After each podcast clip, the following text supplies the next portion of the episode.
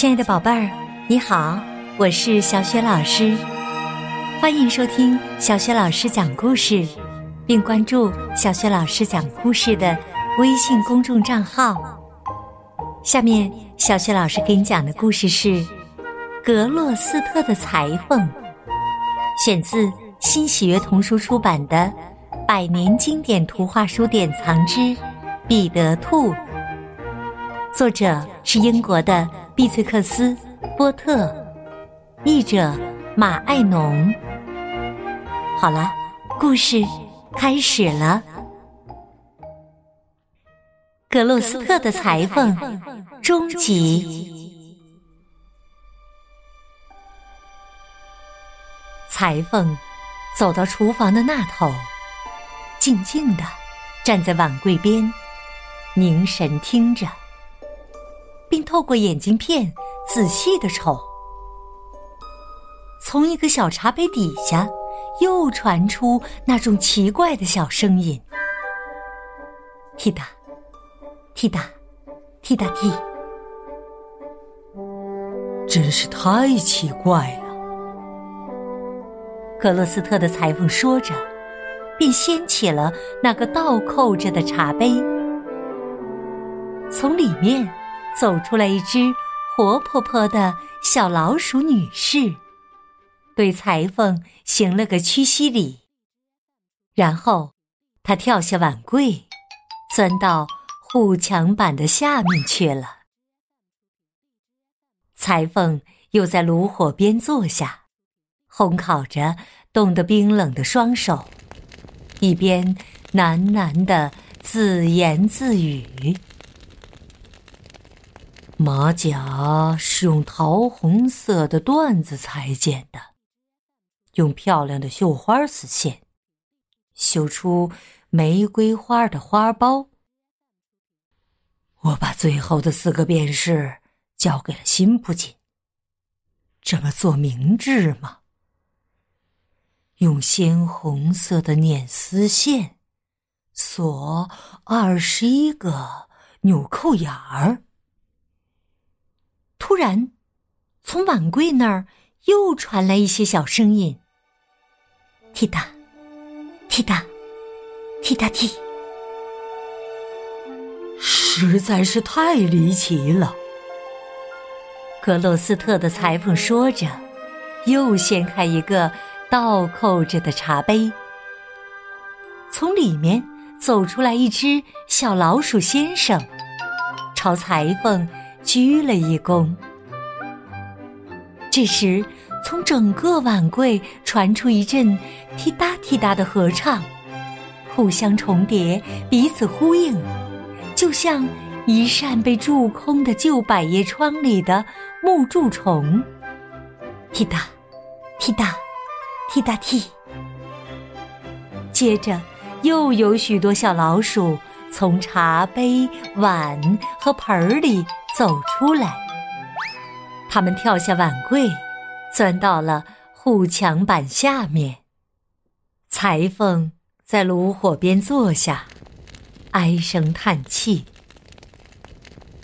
唉，用鲜红色的捻丝线锁二十一个纽扣眼儿，星期六中午要完成，现在是星期二晚上。”我该不该放掉那些老鼠呢？它们无疑都归辛普金所有。唉，我完蛋了，因为没有更多的丝线。那些小老鼠又出来了，听裁缝说话。他们记住了那件漂亮外套的式样。互相窃窃私语，谈论着塔夫绸衬里和小小的老鼠披巾。突然，他们全都顺着护墙板后面的通道跑走了，一边吱吱叫着，互相召唤，从一座房子跑向另一座房子。辛普金拿着那罐牛奶回来的时候，裁缝的厨房里一只老鼠也没有了。辛普金打开门，冲了进来，嘴里发出气咻咻的喵喵声，就像猫生气时那样。因为他讨厌下雪，雪钻进了他的耳朵里，钻进了他脖子后面的领口里。他把面包和香肠放在碗柜上，嗅了嗅鼻子。裁缝说：“辛普金，我要的丝线呢？”可是辛普金把那罐牛奶放在碗柜上，怀疑的看着那些茶杯。他还想拿胖嘟嘟的小老鼠当晚饭呢。裁缝说：“辛普金，我要的丝线呢？”可是辛普金把一个小纸包偷偷的藏在茶壶里，然后冲着裁缝吐口水，发出凶狠的叫声。如果辛普金会说话，他肯定会问：“我的老鼠呢？”唉，我完蛋了。格洛斯特的裁缝说：“他难过的上床睡觉了。”整个夜里，辛普金在厨房里到处寻找，看看碗柜里面，瞅瞅护墙板下面。又朝他藏丝线的那个茶壶里张望，但还是一只老鼠也没找到。每当裁缝在睡梦里嘟嘟囔囔说梦话的时候，辛普金就会说：“喵，嘶嘶，发出诡异可怕的声音。”就像猫在夜里发出的那些声音。可怜的老裁缝发起了高烧，在他的四柱床上翻过来侧过去，即使睡梦里也在念叨：“没有丝线了，没有丝线了。”他病了。整整一天，第二天、第三天也卧床不起。鲜红色的外套会变成什么样呢？在西门街的裁缝店里，裁剪好的绣花丝绸和缎子面料摊在桌上，还有二十一个纽扣眼儿。窗户关着。门锁着，谁来把它们缝起来呢？这可难不倒那些褐色的小老鼠，它们不用钥匙，就能在格洛斯特所有的老房子之间跑进跑出。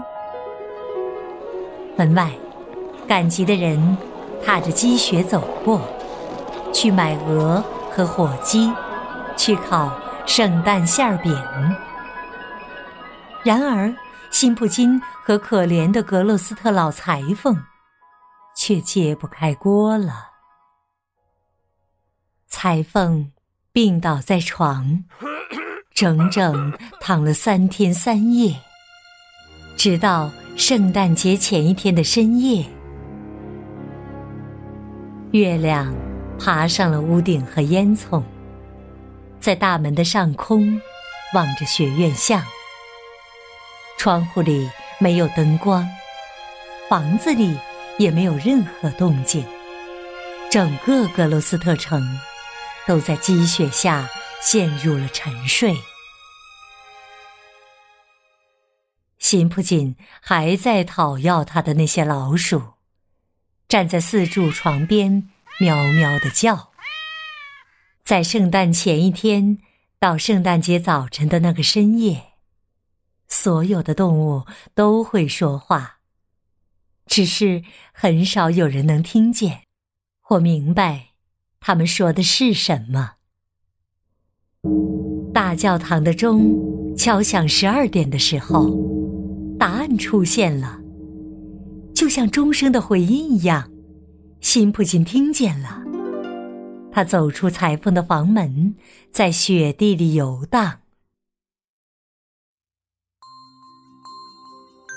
那么，辛普金都有哪些新的发现呢？